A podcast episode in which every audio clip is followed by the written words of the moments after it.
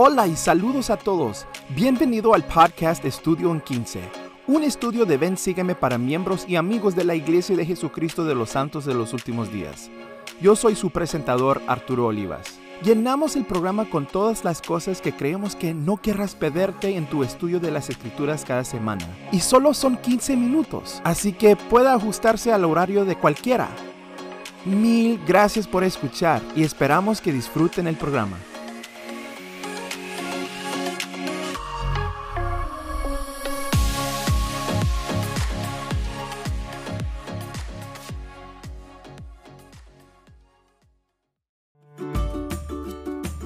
Muchas gracias por acompañarnos esta semana mientras terminamos los capítulos de guerra y también el libro de alma. Muchos han preguntado cómo pueden ayudar a que el podcast siga funcionando. La mejor manera de ayudar es simplemente compartir el podcast con sus familias, amigos y miembros de varios ramas. También compartiendo en las redes sociales ayuda muchísimo. A medida que avanzamos en nuestro estudio, comenzamos a ver que las personas que dan a los nefitas la mayor dificultad no son los lamanitas, sino otros nefitas, los oramitas, Zaraemna, Amalequía, Amorón, el hermano de Amalequía, y los realistas. Todos eran nefitas apóstatas por linaje, pero se habían convertido en lamanitas en creencia e ideología. Después de todo el éxito que está teniendo el capitán Moroni, se entera de disturbios civiles en las ciudades nefitas. Y Mormón comenta en Alma 53, versículo 9. Así, por causa de la iniquidad entre ellos, sí, por las disensiones e intrigas entre ellos mismos, los nefitas se vieron en las más críticas circunstancias. Fin de cita. Para los miembros de la iglesia, a menudo son los mismos miembros o ex miembros los que pueden causar la mayor cantidad de tribulaciones a nuestra propia fe personal. Al estudiar Alma 53 a 63, quiero centrarme en tres características que todos podemos desarrollar para ayudarnos en esos momentos en los que tanto los miembros activos como los ex miembros pueden hacernos cuestionar o incluso dudar de nuestra fe. Ahora, agarren sus escrituras y comencemos. Como todos sabemos, la razón por la que el libro de Mormón se titula como está es porque Mormón compiló todos los registros de estos antiguos profetas. Y mientras estudiamos el libro de Mormón, una de las cosas que notamos que a Mormón le gusta hacer es colocar historias paralelas una tras otra. Él te contará una historia y luego te contará otra historia que es similar a la primera historia, con solo un par de diferencias. Y son esas diferencias las que quiere llamar nuestra atención. La mayoría de las veces no se trata de un mal ejemplo y un buen ejemplo, sino de un buen ejemplo y un ejemplo aún más extraordinario. Por ejemplo, Mormón nos da el sermón del rey Benjamín al comienzo del libro de Mosía. El rey Benjamín da un asombroso sermón que recibió de un ángel a las personas que son seguidores de Cristo reunidas en el templo. Luego Casi inmediatamente después de eso, hace un flashback y nos cuenta acerca de un sermón muy similar dado por Abenadí al rey Noé y sus malvados sacerdotes. El sermón del rey Benjamín fue audaz y asombroso. Pero cuánto más audaz y asombroso sería compartir el mismo sermón con personas que se han alejado de la iglesia y quieren quitarte la vida. Otro ejemplo es con Alma y Amulek. Mormón comparte la historia de Alma y Amulek que van en estas grandes misiones a los nefitas. Y luego, inmediatamente después, comparte la historia de los hijos de Mosía que van a estas grandes misiones, pero a los lamanitas. Es genial leer acerca de Alma y Amulek llamando a los nefitas al arrepentimiento, pero es aún más increíble leer acerca de los hijos de Mosía llamando a los lamanitas un pueblo feroz y sanguinario, al arrepentimiento. Mormón comparte historias paralelas nuevamente aquí en los capítulos de guerra. La semana pasada discutimos las estrategias de un capitán Moroni bien entrenado y su ejército bien entrenado contra el ejército lamanita y nefita apóstata. Pero, ¿qué si, en lugar de poner a un líder militar capacitado a cargo de un ejército capacitado, ponemos a un misionero a cargo de un ejército de dos mil jóvenes lamanitas no capacitado. ¿Cuánto más asombroso sería esa historia? Si es asombroso ver al capitán Moroni ganar sus batallas, es aún más asombroso ver a Elamán y sus dos mil jóvenes guerreros ganar las suyas. Es casi como si Mormón quisiera enseñarnos que Dios bendijo al rey Benjamín, pero también puede bendecir a Benadí, que se encontró en la peor situación. Puede bendecir a Alma y a Mulek, pero también puede bendecir a los hijos de Mosía, que se encontraban en la peor situación. Dios bendijo a Moroni y su ejército, pero también puede bendecir a Elemán y sus jóvenes guerreros que estaban en una desventaja aún mayor.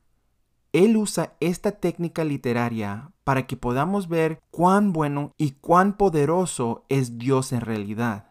Sí, Dios puede ayudarte cuando tú esperas su ayuda, pero Dios también puede ayudarte cuando menos lo esperas, cuando eres más vulnerable y cuando estás en desventaja. A menudo nos gusta hablar del ejército de Lamán en torno al Día de la Madre, ¿verdad? Por lo que dice Alma 56 versículo 47 acerca de estos jóvenes. Hasta entonces nunca habían combatido, no obstante, no temían la muerte, y estimaban más la libertad de sus padres que sus propias vidas. Sí, sus madres les habían enseñado que, si no dudaban, Dios los libraría. Fin de cita. Un gran versículo sobre la influencia de las madres. ¿Pero eso significa que los papás estaban libres de responsabilidad? Leamos el versículo 27 y veamos lo que los padres de estos jóvenes estaban haciendo. Y ocurrió que en la segunda mes de este año los llegaron muchas provisiones de los padres de mis dos mil hijos. Fin de cita.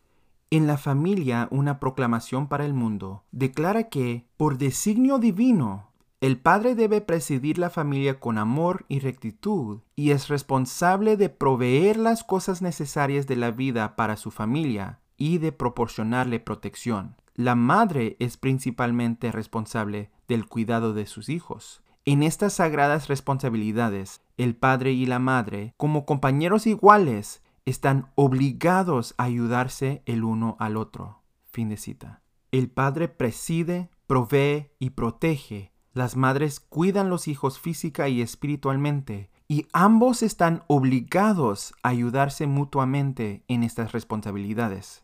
Pero todos conocemos a madres y padres rectos que se esfuerzan mucho en enseñar a sus hijos, pero sin éxito. ¿Qué hace que estos jóvenes guerreros sean tan geniales?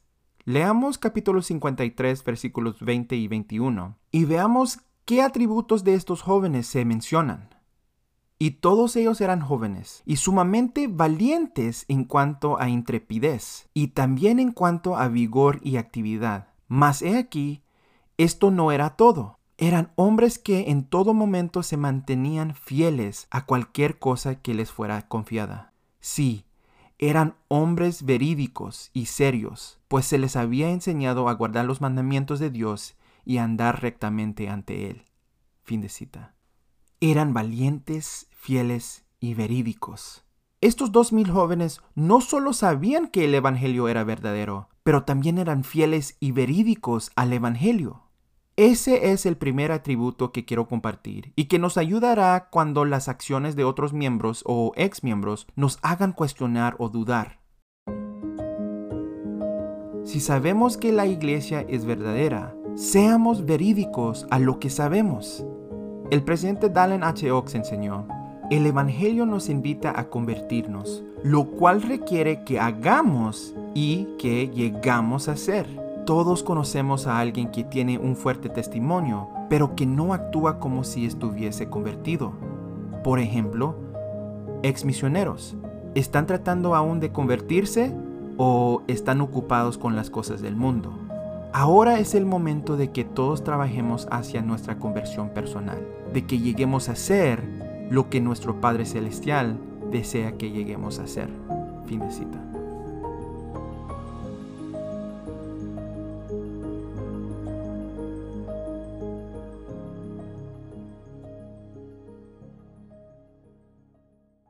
Hay muchas historias geniales sobre Alemán y sus jóvenes guerreros, y les invito a estudiar y buscar la aplicación metafórica a sus vidas.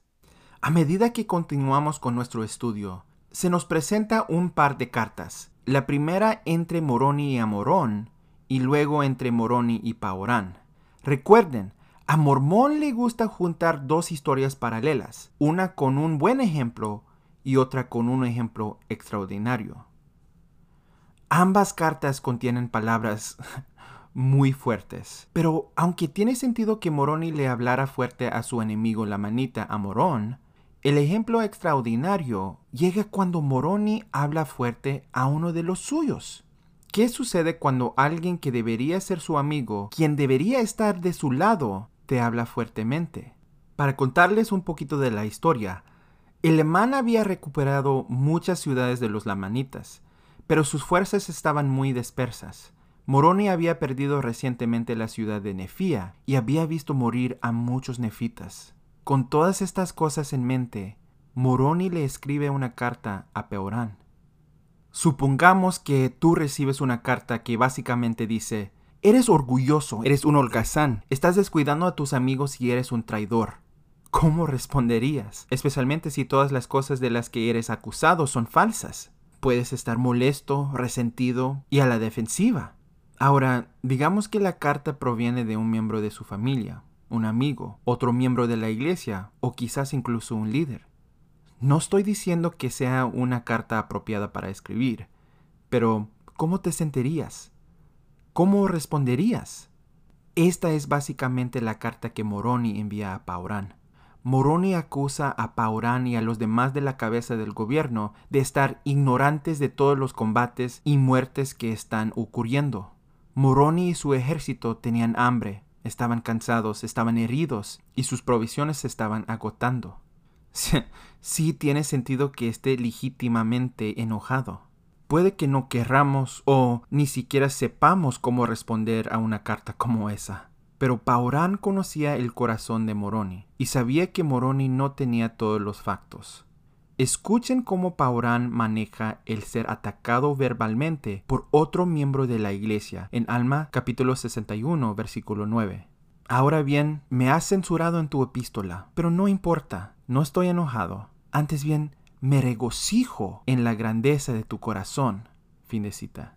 ¡Qué ejemplo tan asombroso! Paurán podría haber respondido algo como ¿Cómo te atreves? Ni tienes idea de lo que estamos pasando aquí.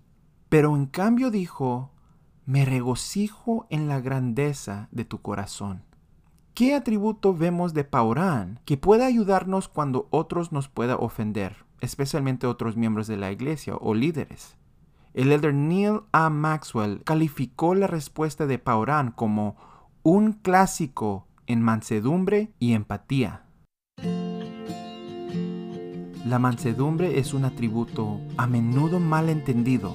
El elder David. Bednar dijo sobre la mansedumbre, en el mundo contemporáneo se suele mal entender la cualidad de la mansedumbre que Cristo posee.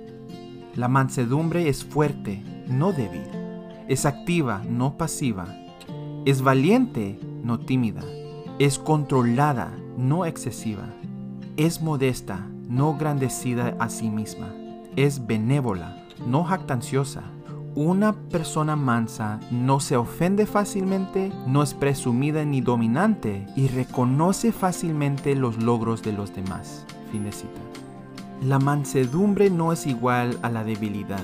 De hecho, se necesita mucha fuerza para ser manso. El elder Bernard continúa.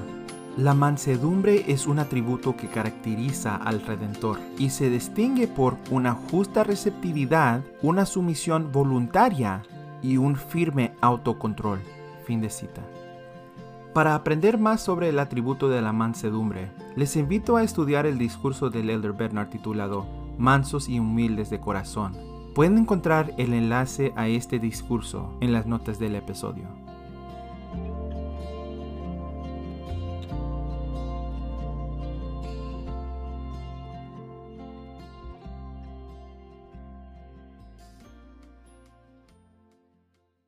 Después de todo dicho y hecho, todas las guerras, todas las peleas, toda la angustia por la pérdida de seres queridos, ¿Cuál es una de las últimas lecciones que Mormón quiere enseñarnos en estos capítulos de guerra?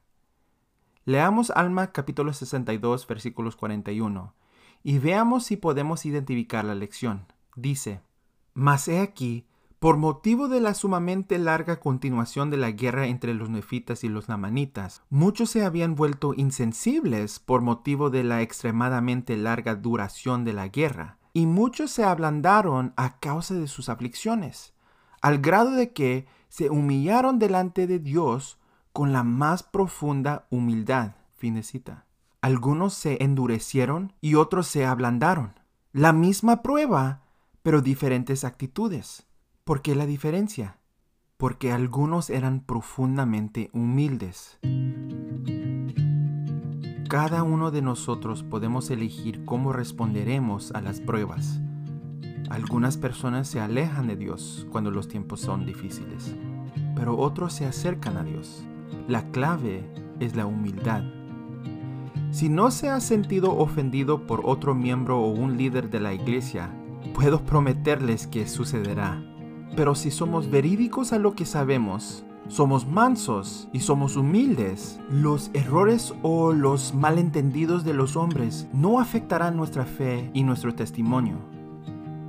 El elder Dieter F. Uchtdorf nos compartió palabras sabias cuando dijo, para ser completamente franco, ha habido veces en que los miembros o líderes de la iglesia simplemente cometieron errores. Puede que hayan dicho o hecho cosas que no estaban en armonía con nuestros valores, principios o doctrina. Supongo que la iglesia solo sería perfecta si la administraran seres perfectos. Dios es perfecto y su doctrina es pura, pero Él obra por medio de nosotros, sus hijos imperfectos. Y la gente imperfecta comete errores. Es triste que algunos hayan tropezado debido a los errores cometidos por los hombres. Pero a pesar de ello, la verdad eterna del Evangelio restaurado que se encuentra en la Iglesia de Jesucristo de los Santos de los últimos días no ha sido manchada, menoscabada ni destruida. Fin de cita. Gracias por escuchar otro episodio de Estudio en 15. Felices estudios y recuerda, eres uno de los favoritos de Dios.